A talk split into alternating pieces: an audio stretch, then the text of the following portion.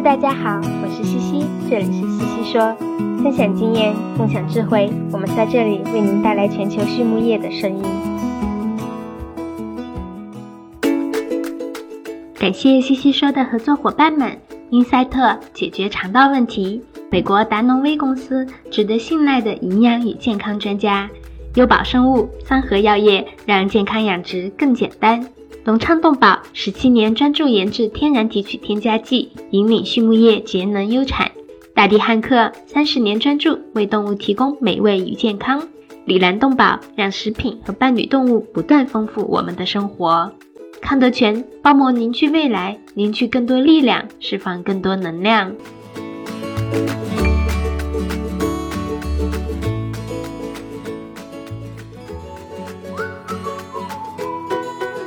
大地汉克芬多多系列二十八年沉淀，匠心推出，在两百多种调香原料中，科学选取核心原料，融合调香技术与采湿调控技术，最优化精油产品的适口性。同时，全自动、全密闭配料系统，专利恒温混合技术，二次喷涂和空隙封闭技术的利用，保障产品的精准配置和稳定功效。二十八年沉淀，三年研发，芬多多系列为您的动物带带来美味与健康。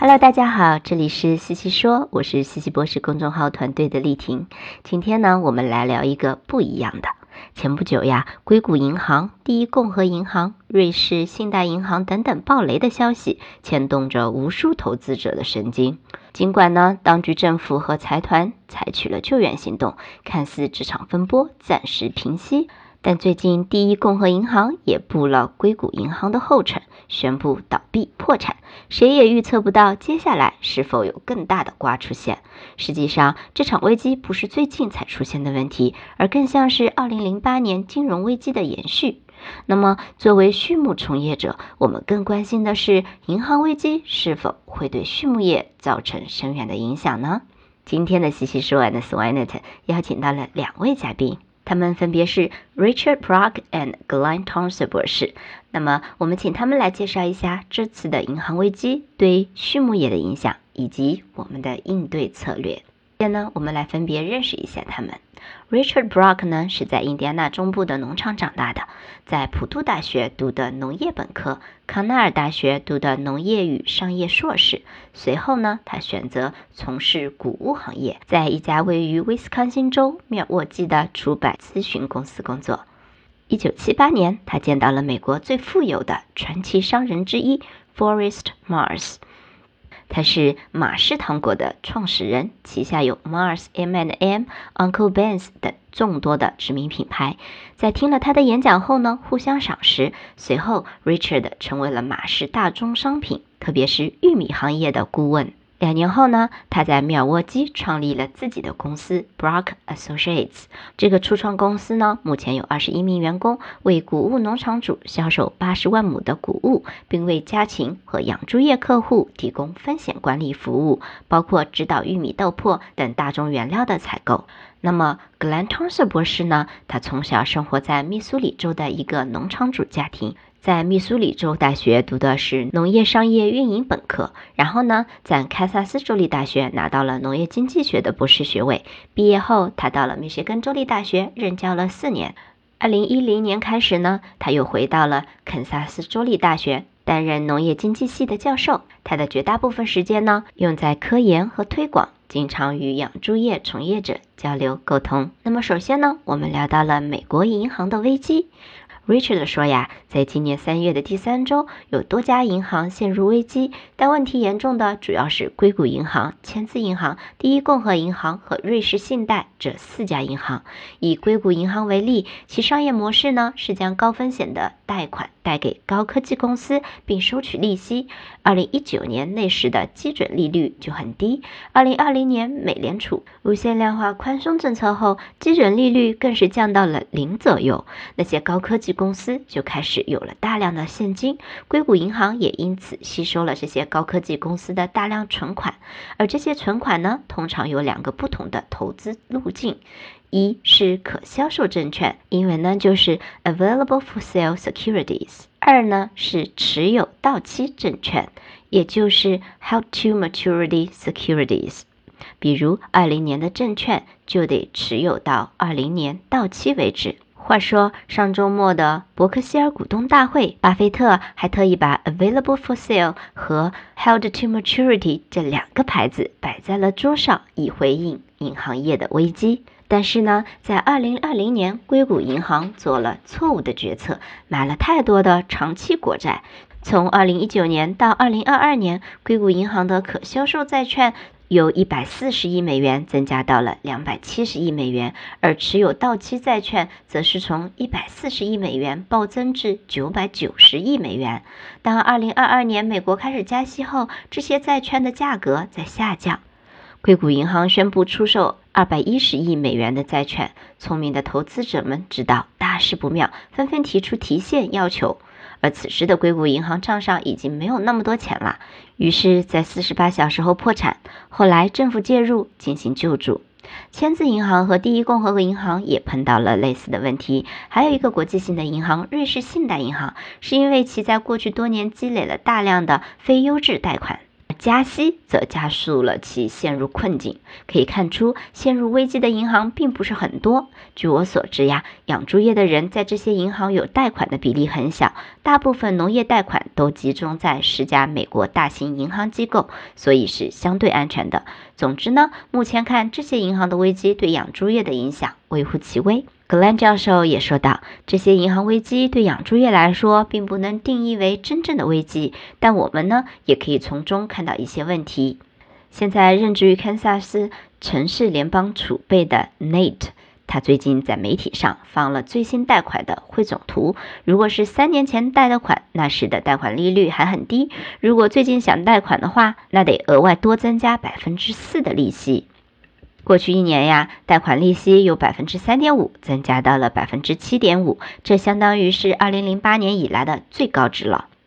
接下来呢，他们聊到了猪价问题。Richard 说道呀，目前养猪业最大的问题不在银行危机，而在于猪价。最近美国的猪价跌至二零二零年十二月份以来的新低，再加上当前养猪户的贷款利率贼高，另外呢，还有不断高升的人工成本。更是雪上加霜，而猪价是有周期性的，随着供需关系的变化，导致猪价周期性波动。但是猪价呢，又不像玉米，我们想吃玉米时，一般不关注价格，但我们的猪肉消费量则多多少少取决于猪价的高低。猪价足够低的时候，我们可以消费更多的猪肉，导致存栏量降低，然后猪价上涨。但短期来看呢，猪价还会在低位。格兰教授也说到，爱荷华州立大学的李教授呢，对爱荷华典型的养猪系统下的生猪利润做了一个预测。以往每头猪从出生到出栏，因贷款所付出的运营成本是每头猪三美元。假设今年其他的情况不变，就按现在高企的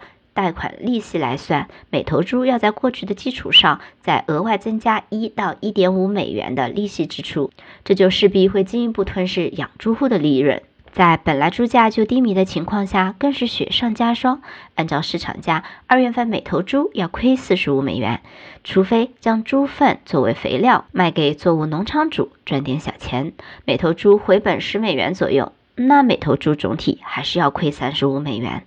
接下来呢，我们聊到了对当前养猪业的看法。Richard Brock 说：“我们现在所面临的是2008年以来最不利的猪价市场环境。许多人在做管理和商业决策时，并没有很多历史经验值得借鉴，只能通过淘汰更多的母猪，减缓扩张的步伐，直到供给端调整到位。好像也没有其他更多的手段来应对当前的局势。”纵观整个畜牧行业，在行情低迷的时候，还在继续扩张的只有奶牛业。奶牛业的利润在过去半年也是遭受了严重的下滑。然而，奶牛场主更关注的是每个月的牛奶收成。如果牛奶收成下降，农场主就进更多的奶牛。尽管这在逻辑上并不行得通，但这就是奶牛业的实际情况。养猪业的供给端可以通过调节控制存栏，而猪肉的需求端则不像牛肉需求量那么有弹性。美国每年人均猪肉消费量最基本维持在五十磅上下。比如你习惯每天吃三片培根，不会因为猪价便宜一点就吃四片，当然也不会因为猪价贵了一点就吃两片。除非猪价波动剧烈，才会大幅影响消费量。另外呢，自从中国的猪肉产量恢复以后，美国的猪肉对华出口也不是很多，因此呢，影响美国猪价的主要因素不在需求端，不在出口端，而在供给端。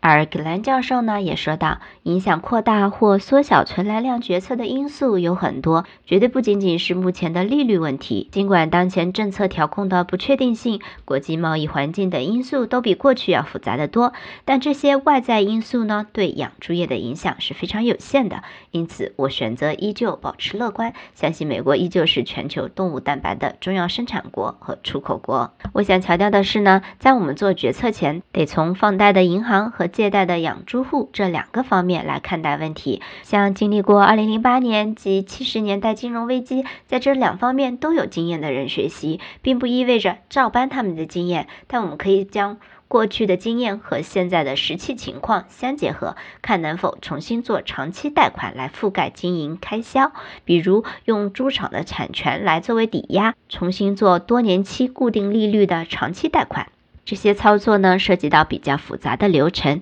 因此养猪户最好是找银行的人进行详细的咨询和指导。接下来一个问题是现在的利率和猪价的趋势。Richard 说，目前利率在最高位附近，大家都认为美联储对利率的调控反应太慢了，早就应该加息了。加州高科技产业的裁员潮也预示着经济正在走向衰退，使得经济刺激在很多领域踩了刹车。因此，我不认为会再加很多息来控制通胀。通胀最大的部分是人力成本，而且人力成本也接近高点啦。等人力成本开始下降时，通胀也会得到一定程度的缓解。我的建议呢？是不要在这么高利率的情况下锁定长期利率，即使在短期内进行子弹短期贷款，被支付高额利息，但收益率曲线最终是会回归的。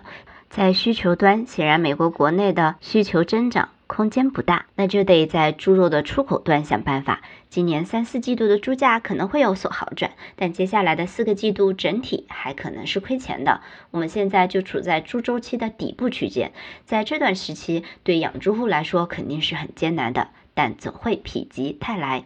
格兰教授说道：“我主持了堪萨斯州立大学的肉类消费需求监测项目，这是一项为期三年的对美国居民开展的全国性的大型调查。”从至今为止连续半年的数据来看，肉价上涨影响居民对动物蛋白购买的决策，而且家庭正在收紧开支。在控制开支方面，典型的美国居民至今仍没做好，生活支出往往超过工资的收入。但养猪业还是很有韧性的。举一个我自身的例子，我一九九八年高中毕业的时候，亲身经历了美国近年来波动最大的一波猪周期。那个时候，因为出栏猪的数量远远超过了屠宰场的铰链空间，供需完全不平衡，导致了一九九八年十二月的猪价跌至了历史的底部。经历过这次教训后，美国养猪业很重视供需端的调控。尽管当前确实面临一些挑战，但从长期看，不论是技术水平还是全球市场布局，我相信美国养猪业依旧是全球领导者之一。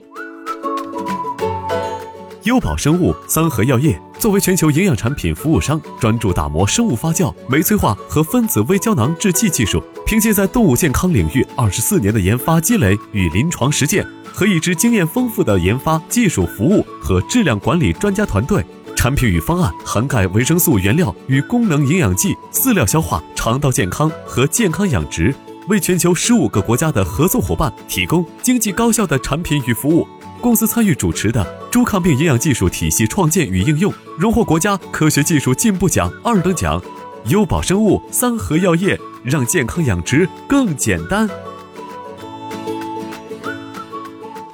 下面一个问题：如何度过这个难关呢？Richard 说：“我个人和公司主要涉及畜牧业运营的风险管理。最近我频繁的与客户开线上会议，基本都是关于决策的问题。人们普遍认为，获得客观的信息和诚恳的建议是风险管理最重要的事情。”但我并不这么认为，关键还是如何处理好这些信息来帮助你做决策。我们目前不应该做的就是锁定蛋白价格，蛋白原料的市场有点像当前的猪肉眼，还在价格下行通道。玉米和豆粕的价格也可能更低。有些客户因为发现当前的价格比上周便宜，就决定买了，但这其实是不够理性的。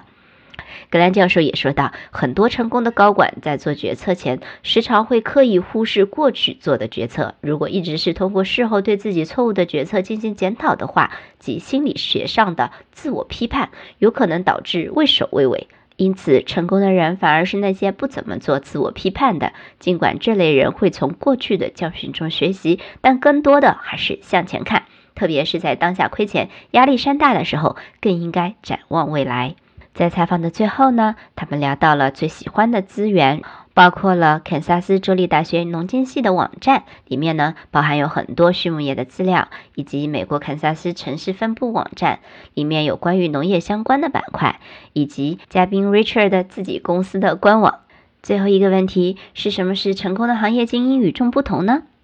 他们的回答是：找到让自己放松的方式，不要在人力成本上省钱。